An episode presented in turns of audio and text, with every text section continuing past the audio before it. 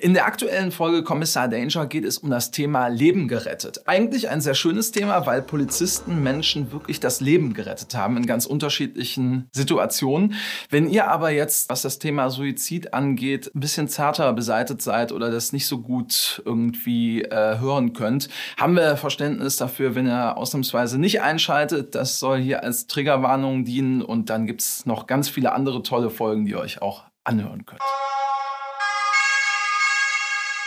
Herzlich willkommen zu dieser Folge. Auch dir, Ela. Ich freue mich, dass du auch wieder dabei bist. Ja, freue ich mich auch. Danke, dass ich dabei sein darf. Das ist ja wohl selbstverständlich. Ja, ich hatte fest ich. mit dir gerechnet heute. Eine. Krankmeldung hätte ich nicht akzeptiert. Haben Ja. wir übrigens auch noch nie gehabt. Noch nie ne? gehabt. Nein. Darf man auch mal sagen. Ja, wir sind halt Profis. So. Und wir haben drei weitere Profis hier und äh, zwar Jonathan, Nils und Matthias.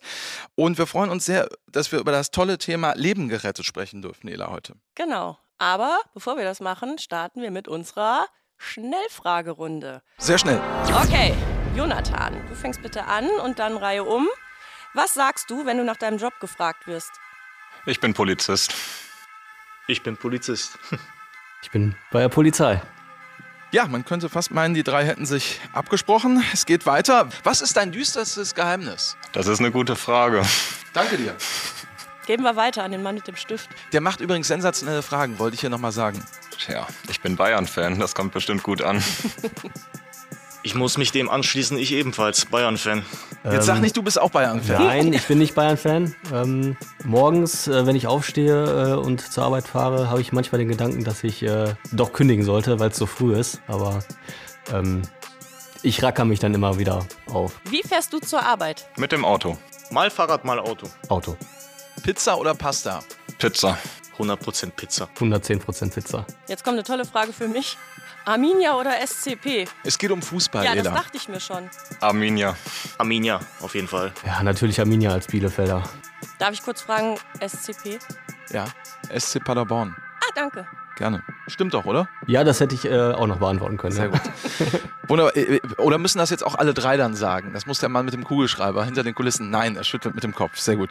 Äh, dann wäre die nächste Frage, äh, da ist die Sportart offen. Wer wird Europameister 2024? Deutschland.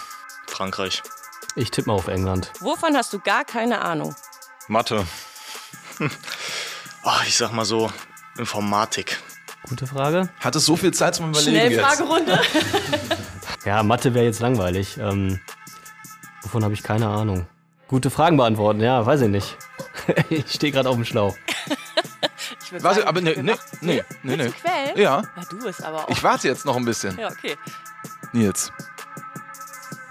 Keine Ahnung, äh, habe ich von. Keine Ahnung. Bin gerade so beim Sport. Nenn irgendeine Sportart, komm. Golf. Sehr gut, habe ich auch keine Ahnung von. Äh, wer ist der beste Batman? Puh, ich muss gestehen, habe ich noch nie geguckt. Ich kenne die Schauspieler vom Namen her nicht, aber nicht der jetzige, sondern der davor. Christian Bale. Genau.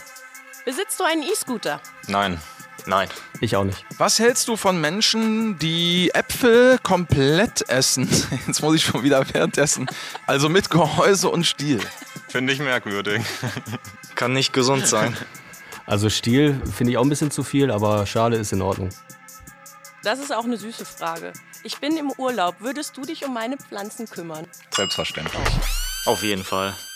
Ich kann aber nicht versprechen, dass sie überleben. Okay. Gut, Das ging ja fast schnell. Fast. Ne? Ich glaube, so lange hatten wir noch nie eine Schnellfragerunde. Nils, danke dir an der Stelle. Ja, nochmal. bitte. Aber dann äh, stellen wir dich auch nicht als ersten vor, jetzt als kleine Strafe, Nils, da kannst du mit leben. Aber äh, wir nehmen Jonathan äh, direkt mit äh, ins Boot. Jonathan, du bist 25, seit 2019 im Streifendienst und zwar im Kreis Lippe und du hast gesagt, du siehst jede unserer Folgen. Einige habe ich gehört, ja. Genau. Das, die Betonung lag wirklich auf, du siehst, Ja. hast es eben noch gesagt, jetzt hast du die Kurve gerade nochmal so äh, gekriegt. Äh, wir schauen mal, wir werden dich natürlich am Ende dieser Folge abfragen. Das kannst du immer echt gut, ne? So Leute so ein bisschen hier anpieken. Ja, ne? dafür bin ich ja hier. Ja, ja, ich behalte klar. mir so Sachen natürlich. Ja, dann stelle ich den Matthias vor. Er ist 28 Jahre alt, wohnt und arbeitet im Kreis Lippe und ist seit 2019 ebenfalls im Streifendienst tätig. Schön, dass du da bist. Und ich darf euch noch den Meister der Schnellfragerunden vorstellen. Nils, 30, auch aus dem Kreis Lippe, verheiratet. Herzlichen Glückwunsch auch dazu nochmal. Und er ist bei der Kriminalpolizei seit dem 1.4. Und zwar geht es da vornehmlich für dich um Betrugsdelikte. Alles korrekt? Dann würde ich sagen, lehne ich mich erstmal zurück, Ela, und du darfst die erste Frage stellen heute. Ja, weil es geht ja um das Thema Leben gerettet. Und da würde uns natürlich erstmal interessieren, um welche Geschichten es da bei euch geht. Ähm, Matthias, sollen wir mit dir anfangen? Sehr gerne, können wir machen. Ja, dann erzähl. Okay, also, es war so, ich war mit Jonathan sogar auf Streife an dem Tag, beziehungsweise wir hatten Nachtdienst und waren auf Streife. Es war eigentlich relativ ruhig und plötzlich bekamen wir den Einsatz Hilfe ersuchen. Das bedeutet ja immer, dass jemand irgendwie Hilfe braucht. Und da hieß es nur, der Einsatz anders war, da ist irgendeine männliche Person, der hat angerufen, der braucht Hilfe. Na okay. Da haben wir uns erstmal zu der Örtlichkeit begeben und ähm, plötzlich hieß es dann von der Leitstelle, fahrt mal doch ein bisschen schneller, der hat sich wohl die Pulsadern aufgeschnitten. Okay, ja, dann haben wir ein bisschen Gas gegeben, heißt mit Sonder- und Wegerichten.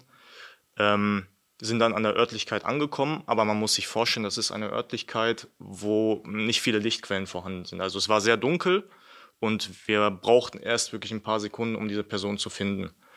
Nachdem wir die Person dann augenscheinlich festgestellt haben, haben wir dann den Streifenwagen verlassen und schon beim Herantreten haben wir halt gesehen, dass die Person auf der Bank saß, mit den beiden Armen ausgestreckt und unterhalb der Person sowie auf der Bank war eine wirklich starke Blutlache. Auch vor der Person konnten wir sehen, dass sich weiterhin Blut gebildet hat und es lag auch so ein, sag ich mal, Tapetenmesser auf dem Boden. So, und daraus konnten wir dann schlussfolgern, ja, wahrscheinlich hat er sich die Pulsadern aufgeschnitten mit dem Cuttermesser. Sind dann herangetreten an die Person, ähm, haben ihn angesprochen, er war auch ansprechbar, hat gesagt, ja, ich brauche Hilfe, ich habe mir gerade die Arme aufgeschlitzt, bitte helft mir. Okay, es war noch kein Rettungswagen vor Ort. Ähm, wir haben dann schnell durchgegeben, dass wir hier einen Notarzt brauchen und auch einen Rettungswagen, aber die waren halt noch nicht da. Deswegen mussten wir handeln. So. Und der Kollege und ich haben meiner Meinung nach in dem Moment sehr gut geschaltet, wussten direkt, was zu tun ist. Ähm, wir haben sogenannte Tourniquets, ähm, haben dann jeder quasi einen in die Hand genommen und oberhalb der Verletzung angesetzt und die äh, Verletzung versucht äh, zu, zu binden, sage ich mal, dass kein Blutfluss mehr in die Wunden hinunterlaufen, beziehungsweise die Blutstoppung. Und nachdem das dann vollzogen wurde, traf glücklicherweise der Rettungswagen ein ähm, und haben dann die Aktion weiterhin übernommen. Dann ging es halt weiter, dass er ins Klinikum gekommen ist. Ähm, einige Stunden später haben wir uns natürlich auch interessiert, hat die Person überlebt oder nicht, weil es war wirklich sehr viel Blut. Ähm, und dann haben die Ärzte uns auch mitgeteilt im Klinikum, ja, aber dank euch. Wahrscheinlich wäre er gestorben, wenn ihr nicht so gehandelt hättet. Und ähm, ja, das hat uns dann auch sehr stolz gemacht, dass wir da ein Leben gerettet haben. Das glaube ich. Krasse Situation auf jeden Fall. Vor allem diese Hemmschwelle auch mit dem vielen Blut, was dann aus den Adern geflossen ist. Jonathan, du warst ja auch dabei. Genau. Ähm, vielleicht kannst du noch was zum Tourniquet sagen, weil ich denke, unsere Zuhörerinnen und Zuhörer wissen nicht unbedingt, was das ist. Ob nicht nur die. Nicht nur die. Daniel natürlich, er muss ja auch immer noch lernen, wisst ihr ja. Daniel hat. natürlich auch ja. nicht, sagt Ela nochmal. Ja. Ja, Habe ich das gesagt? Ja, hast du gesagt. Ich höre genau zu. Das war keine Absicht, entschuldige bitte. Aber der Tourniquet ist vielen vielleicht keine Bedeutung und ähm, wo gibt es die? Vielleicht erzählst du dazu kurz was. Ja, Tourniquets, äh, das sind im Prinzip so Abbindesysteme, das sind Schlaufen, die kann man dann besonders bei Blutungen der Extremitäten eben an den Extremitäten anlegen und dann äh, zieht man die erst mit einem Klettverschluss ganz fest und dann ist da noch so ein Knebel dran. Äh, wenn man den dreht, verkürzt sich im Prinzip dieses Band und äh, presst halt auf die Extremität und dadurch wird der Blutfluss halt verringert oder ganz gestoppt. Äh, die haben wir seit ein paar Jahren auf den Streifenwagen. Viele haben die auch als Mannausstattung irgendwie an der Schutzweste in der Tasche. Und ja, ist gut, dass wir solche Einsatzmittel haben. Zweifelsohne. In dem Fall bin ich übrigens froh, dass ich sie aus persönlichen Erlebnissen noch nicht kannte. Ja, ja. darf man auch an der Stelle mal sagen. Ne? Nils, ähm, bevor wir dann äh, den Fall auch nochmal vertiefen, gleich kommen wir erstmal nochmal zu dir und deiner Geschichte. Ja, gerne. Ähm, also ich habe an dem Tag, das war im Oktober 2022, äh, meinen Dienst in Hornbad Meinberg versehen. Ähm, also ich habe da eigentlich mehr ausgeholfen, weil die einen Krankheitsfall hatten. Und äh, ich bin dann mit dem Kollegen zu einem Einsatz geschickt worden, wo es hieß, dass ja, ein Mann seine Frau geschlagen haben soll. Also bei uns heißt es häusliche Gewalt. Ähm, weil der Beschuldigte, beziehungsweise der Mann, ähm, auch schon Hinweise hatte, dass er ähm, vorher schon Straftaten begangen hat, äh, wurden dann auch tatsächlich äh, Matthias und ein an, weiterer Kollege aus Detmold äh, in die Richtung geschickt, um uns gegebenenfalls zu unterstützen. Ähm, der Kollege und ich waren natürlich als erstes dann vor Ort, wurden dann von der Frau äh, im äh, Eingangsbereich von dem äh, Einfamilienhaus angetroffen, empfangen. Und ähm, die hatte eine leichte Blutung an der Lippe und war relativ aufgeregt und hat gesagt, dass ihr Mann im Keller randalieren würde. Sie hatte nicht sagen können, was er jetzt genau macht, aber sie war auf jeden Fall etwas aufgeregt, ja. Und äh, weil sie relativ leicht verletzt war, äh, haben wir äh, als erstes äh, erstmal mit dem Mann sprechen wollen. Sind dann in den Keller gegangen und die Frau hat uns vorher ungefähr beschrieben, wo ja so eine Art Hobbykeller von ihm ist. Da sind wir als erstes reingegangen. Ähm, das Licht brannte auch. Auf dem Tisch stand Alkohol, äh, offensichtlich zumindest auch genutzt. Äh, der Mann war aber nicht da. Der Kollege, mit dem ich unterwegs war, der ist dann weiter Richtung Waschkeller gegangen. Äh, da wurde er auch erstmal von uns nicht gefunden und äh, letztendlich ist er dann Richtung Garten gegangen, also aus dem, aus dem Keller heraus und hat diesen Mann aufgefunden, wie er an, einer, an einem Seil hing und sich offensichtlich erhängen wollte, beziehungsweise er hat es fast geschafft, äh, also äh, körperliche äh, Reaktionen waren äh, überhaupt nicht mehr vorhanden, war schon relativ blass und äh, ja, hing mit dem ganzen Körpergewicht in der Luft. Wir haben dann relativ schnell geschaltet und ihn erstmal hochgehoben. Ähm, der Kollege hat dann ein Taschenmesser rausgeholt, um, um, die, um, die, um dieses Seil dann äh, durchzuschneiden. Haben wir geschafft und äh, letztendlich dann auf den Kellerboden gelegt. Und dann habe ich mit der Reanimation begonnen. Und ähm, das hat äh, nicht lange gedauert, glücklicherweise, ähm, bis dann ja so ein, so ein Röcheln kam von der Person.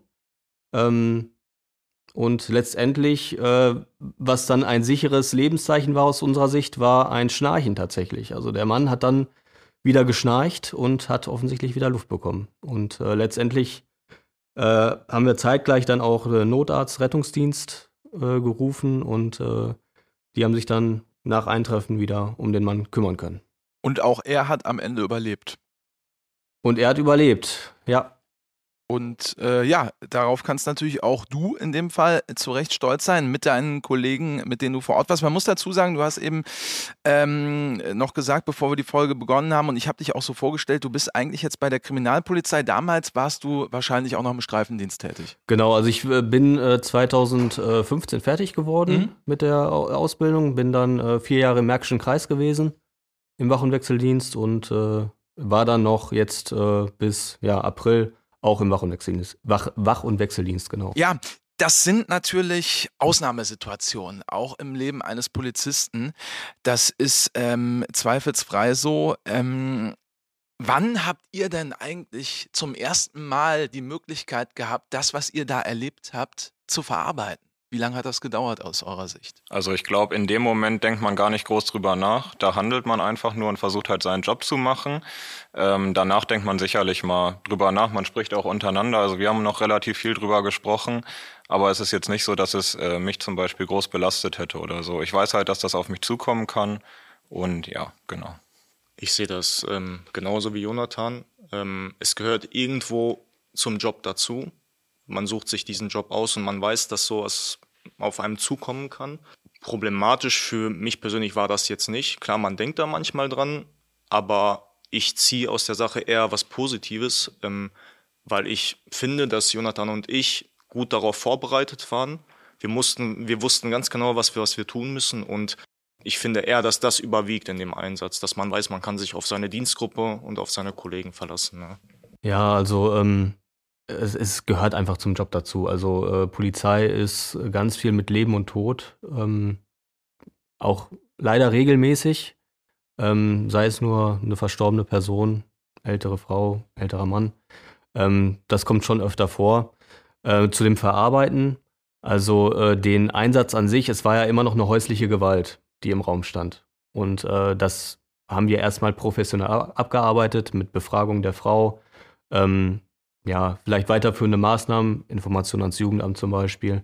Ähm, und nachdem das da abgearbeitet war, äh, hat man dann schon angefangen im äh, Auto zu sprechen, geht's dir gut? Ne? Äh, brauchst du irgendwas? Brauchst du irgendwie Hilfe ne? mit dem Kollegen? Und äh, danach äh, ist, also bei mir jetzt in dem Fall, es war natürlich eine extreme Ausnahmesituation. Ähm, normalerweise sind wir die, die mit als letztes kommen, wenn jemand erhängt aufgefunden wird und äh, ganz selten, sehr, sehr selten diejenigen, die die Person dann noch finden und vielleicht auch retten müssen. Danach äh, hat man natürlich regelmäßig darüber gesprochen mit anderen Kolleginnen und Kollegen, ähm, mit der Familie. Und äh, ich glaube auch, weil bei uns das relativ gut lief, dass wir diesen Menschen gerettet haben, war das psychisch äh, natürlich eine Ausnahmesituation, aber jetzt nicht belastend. Ja, das muss ich schon sagen. Ja, es ist ja tatsächlich was anderes, ob äh, so eine Situation dann gut ausgeht und ihr habt eben diese Menschen gerettet oder ob man alles getan hat und es leider nicht gereicht hat. Ne? Das macht ja auch nochmal was mit einem. Und in den Fällen ist es gut gegangen und das ist das Schöne. Aber ihr wisst alle und ich auch, äh, manchmal klappt es halt eben nicht. Ne? Ähm, aber man wird ja im Rahmen des Studiums auch gut auf die Situation vorbereitet. Also Erste-Hilfemaßnahmen müssen wir ja regelmäßig machen oder hättet ihr euch da irgendwie noch mehr gewünscht oder? Ähm, wir haben im Rahmen des Studiums ähm, klar Erste-Hilfe-Training ne, im LAFP ähm, und da war es bei uns auch schon so, dass wir den Umgang mit dem Tourniquet gelernt haben, am anderen als auch bei uns und ähm, ja, man wird auch an der Fachhochschule gibt's Training sozialer Kompetenzen. Da lernt man auch so den Umgang mit Suizidenten und das ja bereitet schon darauf vor, auf jeden Fall. Genau. Und wir haben neben den Erste-Hilfe-Kursen haben wir auch noch im Jahr, sage ich mal, vier Trainings, wo es eventuell um Amokläufe geht oder auch Einsatztrainings anderer Frequenzen. Selbst da üben wir regelmäßig das Anlegen von Tourniquets, also dass wir da auf jeden Fall geschult sind und auch wissen, wann wir das anzulegen haben. Trotzdem muss man natürlich sagen, also äh, für mich als einer, der ja damit erfreulicherweise eher weniger zu tun hat, es ist, glaube ich, dann in der Alltagssituation dann doch nochmal was anderes, ja, wenn man dann Menschen sieht, die auch in allerhöchsten äh, Nöten sind oder äh, Gefahren sind, als dann im Hörsaal, oder? Also bin ich da gerade falsch? Nein, also ähm, die Trainings, äh, jetzt zum Beispiel in der Ausbildung oder ähm, die Erste-Hilfe-Kurse äh, nach der Ausbildung, die können immer nur so einen Bruchteil von dem wirklich darstellen, was wirklich in Realität passiert. Also wenn eine Person blutet, wie bei äh, Jonathan und Matthias, ähm, das ist echtes Blut und nicht irgendwie aufgemalt. Ne? Und ähm, ja, je nachdem, wie die Verletzung ist, kann es dann auch wirklich mal kritisch werden, ja. Ja, vor allem das Leben liegt dann in quasi deinen Händen in dem Moment. Ne? Du kannst da eine kleine Stellschraube vielleicht stellen und nicht eben an der Puppe üben, wie reanimiere ich die jetzt und sagt der Computer, hat gereicht oder hat nicht gereicht. Es gibt keinen zweiten Versuch. Ja, meistens so ungefähr, nicht. ja. Genau. Und das ist echt ein extremer Unterschied. Ja, das stimmt. Ähm, also die Sachverhalte bei der Polizei, na klar, die werden so authentisch wie möglich nachgestellt, aber trotzdem, die Realität ist einfach eine andere. Aber es ist ja gut, dass man es vorher im geschützten Raum übt. Aber da würde mich interessieren, wirklich an der Stelle, Habt ihr das im Kopf? Also beschäftigt einen das? Weil es kann ja dann auch tatsächlich nochmal eine Drucksituation aufkommen, wenn man dann äh, Menschen vor sich hat, die man rech- äh, retten möchte. Das ist ja äh, ganz klar so. Äh, geht der Puls da nochmal höher? Wie ist das in solchen Situationen dann? Ähm, also mit dem Puls, das weiß ich jetzt nicht, ob der höher gegangen ist. Wahrscheinlich schon. Aber wie Jonathan vorhin schon gesagt hat, in so einer Situation, da musst du einfach funktionieren. Da hast du keine Zeit zu überlegen, oh, ist das jetzt eklig oder gehe ich da jetzt ran? Du musst da einfach funktionieren. Du bist Polizeibeamter, du musst diesen Job ausführen. Und wie gesagt, da hast du nicht viel Zeit zu überlegen. Da musst du einfach handeln. Ne? Und ja, so war das dann. Ja, also macht ja Mut, finde ich gut, ja. Also äh, ist aber ja trotzdem eine Extremsituation. Wir haben schon mal drüber gesprochen und äh, deswegen äh, sage ich mal, kann man das natürlich nur ein Stück weit lernen und sich auch darauf vor, zu, äh, vorbereiten. Und ich denke mir mal, aber so ein Fall, den ihr jetzt alle erlebt habt, ähm, der macht ja dann auch was mit einem, auch in Bezug auf Erfahrungswerte. Also ich denke mal, wenn ihr jetzt nochmal so einen Fall hättet, einen vergleichbaren, würdet ihr wahrscheinlich doch mit einem anderen Gefühl irgendwie vielleicht nochmal rangehen. Oder wie seht ihr es? Also ich glaube, äh, Erfahrung ist generell immer ähm, sehr, sehr wichtig. Also ähm, ich habe selbst von ja Kollegen, die schon länger dabei sind, gehört, äh, dass, als ich das erzählt habe, dass, äh, dass sie nicht vielleicht in der Lage gewesen wären, das so zu machen, wie ich das gemacht habe, ne? oder wie wir das gemacht haben. Ja, wenn man sowas erfahren hat oder erlebt hat, das bringt natürlich was, ja, klar. Du guckst mich so an, du willst, dass ich eine Frage stelle. Ella, wir verstehen uns, ohne miteinander zu sprechen. Soweit ist es schon mittlerweile. Ähm, ja, wirken sich denn die Sachverhalte, obwohl das hast du ja gerade auch schon gefragt, ne, irgendwie auf den dienstlichen Alltag aus? Ich meine, man erzählt ja auch den Kollegen davon. Jeder will ja wissen, die kriegen ja über Funk den Einsatz mit und wollen im Nachgang wissen. Meint ihr, das hilft anderen Kollegen auch, euer Verhalten, was ihr gemacht habt, für die Zukunft, wenn jemand mal selber in die Situation kommt? Irgendwo gibt es ja sicher, also es gibt ja Sicherheit, sowohl für uns als auch für die Kollegen. Ne? Die sehen, dass Turnkey funktioniert. Wir sind äh, gut darauf vorbereitet, damit zu handeln. Und ähm, ja. Sehe ich genauso. Ähm, ich finde auch so nach der Geschichte, wenn wir dann mal andere Einsätze bekommen hatten, wo, wo es dann vielleicht auch um Stichverletzungen ging oder sowas, im, im, was man über Funk mitbekommen hat, da hatte man direkt auch dieses Gerät im Hinterkopf, also diesen Tourniquet, dass man direkt dachte, okay, vielleicht hilft das gleich auch, dass man wusste, jo, man ist dann einsatzbereit, man kann helfen. Also es ist schon im Hinterkopf auf jeden Fall. Ja. Zu dem Tourniquet noch mal ganz kurz. Äh der ist, du hast ihn noch nie gehabt, Daniel, der tut verdammt weh. Ne? Wir lernen in den Trainings ja, den selber anzulegen und da musst du echt, oder wenn jemand anders anlegt, also man selber hört ja vielleicht vorher auf, weil tut ja jetzt weh, aber ohne Witz, das Ding ist brutal, aber es rettet halt Leben. Und ähm, für die, die zuhören und sich interessieren, wenn man mal keinen Tourniquet hat, wir hatten letztes Jahr bei uns im Oberbergischen Kreis einen ganz schweren Verkehrsunfall, da hat eine Frau ihr Bein verloren und die wäre verblutet, aber die Ersthelfer am Einsatzort, die haben geistesgegenwärtig, weil die jetzt nicht zufällig gerade einen Tourniquet dabei hatten, einen Gürtel genommen und haben mit dem Gürtel das Bein abgebunden. Ähm, und man kann, um das zu verstärken, auch einen Kugelschreiber nehmen statt dieses Stifts, also quasi als Stift, um das enger zu drehen. Also damit kann man auch Leben retten. Man muss jetzt nicht unbedingt einen Tourniquet haben, das vielleicht mal als Randnotiz. Guck mal, da hat der Mann mit dem Kugelschreiber äh, gerade sich so gefreut, weil der Kugelschreiber hat noch eine viel bessere Wirkung, als hier irgendwie manchmal Fragen wegzustreichen. Ja, du baust oder? wieder direkt die Brücke, geil. Natürlich, Richtig ja, muss ich ja, dafür bin ja. ich ja hier. Äh, wir sind auch froh, dass wir Julian haben an der Stelle. Schöne Grüße. Er ist nämlich der Mann mit dem Kugelschreiber. Ähm, aber äh, mich würde tatsächlich die Frage mal interessieren, ähm, wie ist das denn dann? Habt ihr irgendwie nochmal die Gelegenheit dann mit den Menschen, die ihr äh, ja da gerettet habt, nochmal Kontakt aufzunehmen? Hört man von denen nochmal was? Also bei unserer Situation war es jetzt nicht so. Ähm, wir haben ja im Klinikum angerufen, der wurde auch relativ schnell weiterverlegt in ein Klinikum, das außerhalb unseres Gebietes lag. Wir hätten sicherlich mal ins Klinikum fahren können, aber das ist jetzt eigentlich nicht so vorgesehen. Also bei uns haben wir ihn nie wieder gesehen. Nils? Also ähm, wir äh, wurden von der Sachbearbeiterin so ein bisschen auf dem Laufenden gehalten. Also es war auch ein Anliegen von unserer Führung, ähm, dass äh, wir so ein bisschen auf dem Laufenden gehalten werden. Ähm, der Mann, der ist natürlich nach der äh, Intensivstation dann äh, in eine äh, ja, geschlossene Abteilung ge gekommen, weil eine Psychologin immer noch suizidale äh, Tendenzen erkannt hat. Und ähm, ich habe äh, danach keinen Kontakt mehr mit ihm gehabt oder mit der Familie. Es kann aber ähm, durchaus vorkommen, dass sich Betroffene im Nachgang noch bedanken oder Angehörige. Ne, das habe ich auch schon erlebt irgendwie. Ich habe zum Beispiel auch mal einen Fall gehabt, äh, letztes Jahr auch im Rahmen der Radfahrausbildung, ist, äh, als ich genau fertig war mit den Kids, auf der anderen Straßenseite ein Mann zusammengebrochen. Und die Tochter hat um Hilfe gerufen und noch während die um Hilfe rief und ich gesehen habe, dass er da zusammengesackt ist, habe ich schon den Rettungsdienst verständigt und ich war alleine. Also ich hatte keinen Kollegen dabei.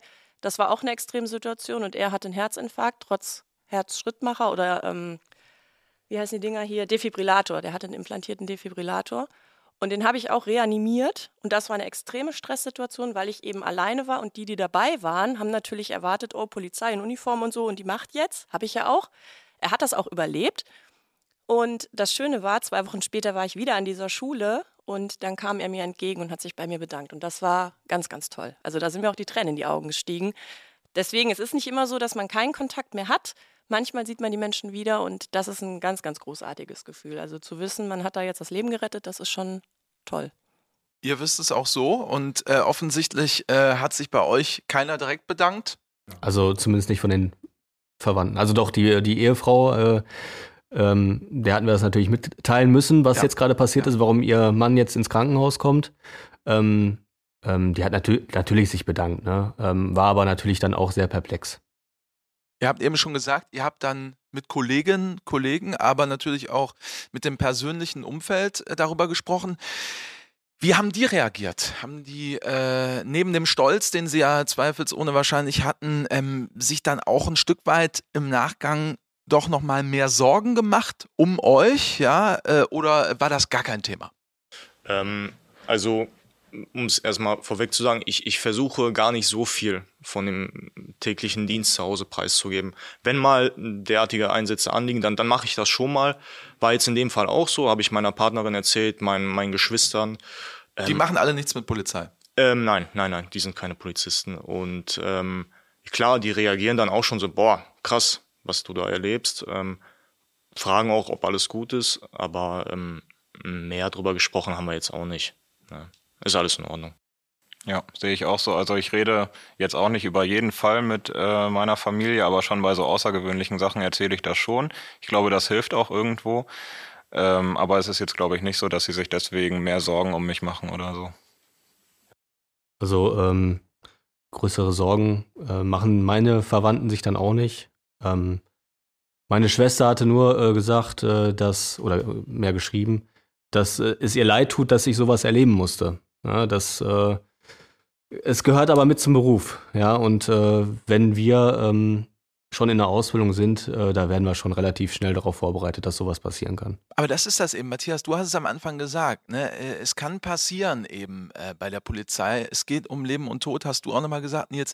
Aber Ela, wir haben ja auch schon häufiger darüber gesprochen. Ich meine, es ist natürlich ein Stück weit für die Kolleginnen und Kollegen da draußen, vor allen Dingen die Streifendienst machen, auch so ein bisschen dahingehend ein Lotteriespiel, weil du weißt nie, was am Tag passiert oder am Tag danach. Und solche Situationen sind ja Gott sei Dank immer noch Ausnahmesituationen, weil wenn die jeden Tag passieren äh, würden, wäre es wahrscheinlich auch wirklich mental echt schwer. Oder? Das wäre anstrengend, ja, auf jeden Fall. Aber jeder, das haben die drei ja auch schon gesagt und das haben wir ja auch in früheren Folgen schon gehört, ähm, jeder weiß, dass das passieren kann. Also man hat viel mit Tod zu tun, ähm, man hat viel mit Gewalt zu tun, aber man wird Polizist oder Polizistin, um zu helfen. Und genau das ist ja in diesen Situationen passiert. Man kann nicht immer helfen. Aber ähm, wir sind alle Polizisten geworden, um zu helfen. Das ist so die Hauptintention, denke ich mal. Also wenn ich euch jetzt frage, dann werdet ihr mir vielleicht zustimmen, hoffe ich jedenfalls. Ähm, und wie du sagst, Gott sei Dank sind diese Situationen nicht jeden Tag, aber wenn sie auftreten und man kriegt Probleme, werden wir ja auch gut aufgefangen. Also jeder geht damit anders um. Das sind jetzt positive Ausgänge gewesen. Wenn die negativ ausgehen, dann gibt es ja aber äh, soziale Ansprechpartner, Interventionsteams, keine Ahnung, was es da alles gibt. Ähm, ne, PSU-Teams, äh, psychosoziale Unterstützungsteams quasi, die bei äh, großen Lagen rauskommen und Hilfe anbieten. Also es wird keiner alleine gelassen. Und was auch schon äh, gesagt wurde, der Austausch mit den Kollegen, auch mit denen, die direkt beim Einsatz dabei waren, weil die können es natürlich am besten nachvollziehen.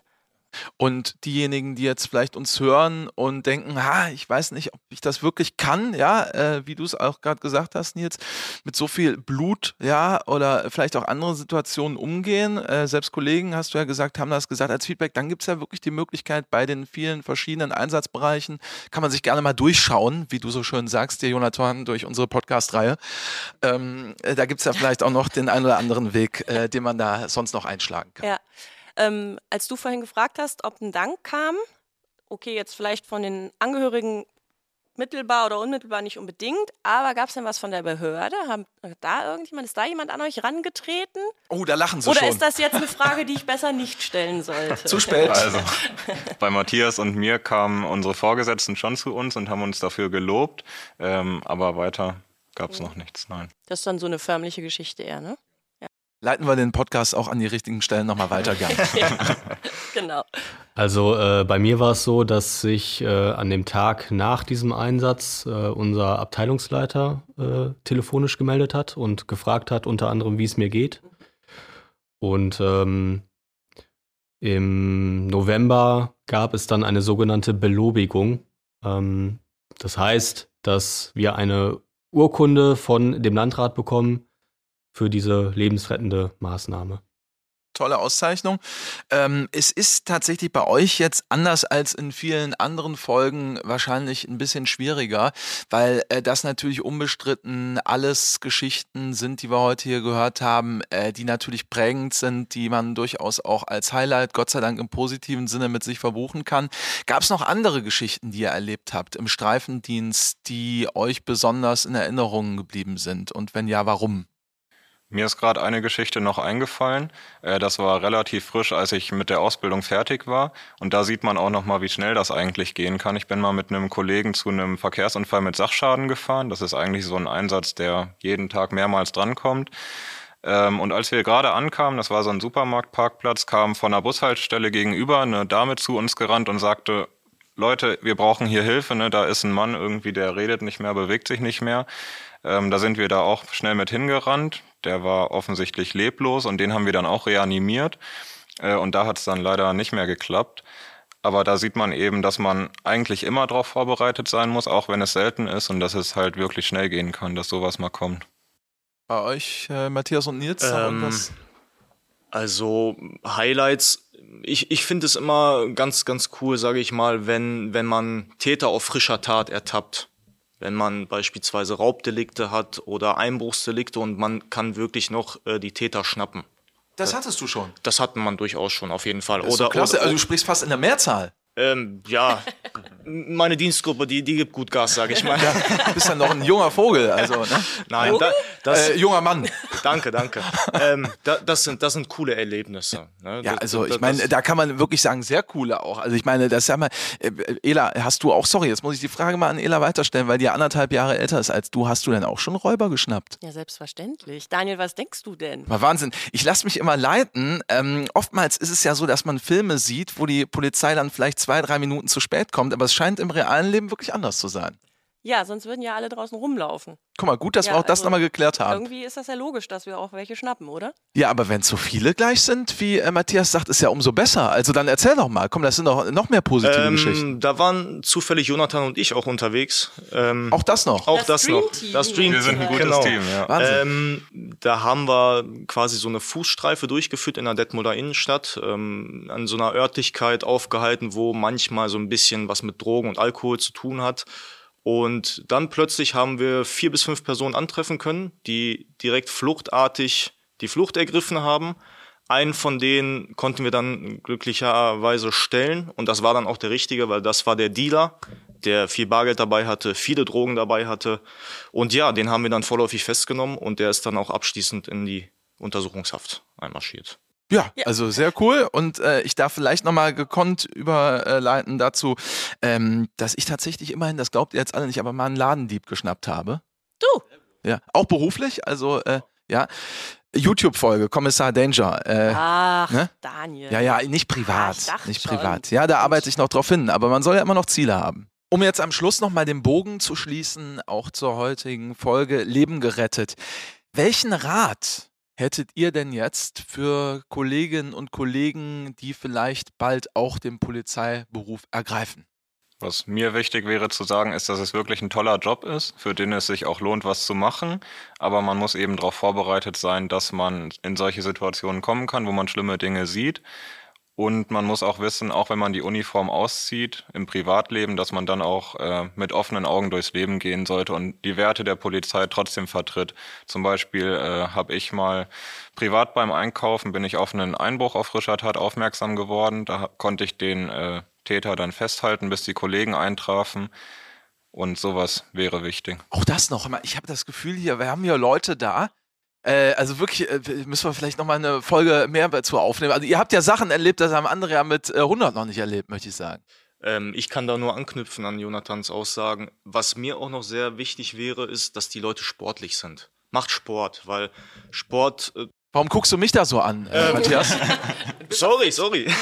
Nein, äh, Sport finde ich hält den Körper fit, aber auch den Kopf. Mit der ganzen, mit den ganzen Sachen, die du zu tun hast, machst du Sport und dann, dann ist das ein perfekter Ausgleich und auch ähm, für die Ausbildung, wenn ihr euch bewirbt und diesen Weg gehen wollt, macht es mit Leidenschaft. Äh, macht, äh, hängt alles rein, was ihr könnt, sieht zu, dass ihr die Ausbildung schafft, weil es lohnt sich wirklich. Für mich ist es das wirklich der, der beste Job der Welt, also es war die beste Entscheidung und auch wie Jonathan sagt, ähm, auch wenn man die Uniform auszieht, ähm, weiterhin. Ein, ein, guter Kollege von mir sagt immer in der Dienstgruppe wach sein ne? und um, umgangssprachlich. Ähm, und da habe ich auch ein Beispiel. Ähm, ich hatte Nachtdienst, bin dann aufgewacht, habe mich fertig gemacht, muss, musste ähm, zu einer Weihnachtsfeier und plötzlich höre ich eine Frau schreien von draußen dort, wo ich wohne. Ist eine Einmündung und bin ich rausgegangen und auf einmal der Mann ist auch kollabiert. Ähm, die meinte, ja, der hat Herzprobleme. Und dann habe ich auch meinen Nachbarn angerufen, weil der ist Feuerwehrmann und wir mussten ihn letzten Endes auch reanimieren. Ähm, dann kam später noch die Feuerwehr dazu. Leider ist er dann verstorben. Aber das meine ich damit. Man, man muss auch im öffentlichen Leben Dinge wahrnehmen, die vielleicht ein, sag ich mal, normaler Bürger so nicht wahrnimmt. Man muss immer wach sein, wie der Kollege sagt. Nils, jetzt bin ich gespannt, wie du das noch toppen willst. ja, wird schon schwer. Ähm, also was mir vor allem äh, eingefallen ist, ähm, sowohl in der Ausbildung als auch nach der Ausbildung kann man von jedem Kollegen und jeder Kollegin irgendwas lernen. Also es gibt äh, Kolleginnen und Kollegen, die sich auf Sachen spezialisieren und äh, da kann ich nur raten, so viel wie möglich mitzunehmen. Wir haben heute wahnsinnig viel mitgenommen, Eda. Und es lag nicht an uns. Das können wir hier auch mal sagen. Ganz bisschen. Ja, okay, wenige Prozent. Danke mhm. euch, dass ihr hier wart. Jonathan, ja. Nils und Matthias. Und alles, alles Gute. Danke gleichfalls. Danke euch auch. Ciao. Kommissar Danger, der Podcast.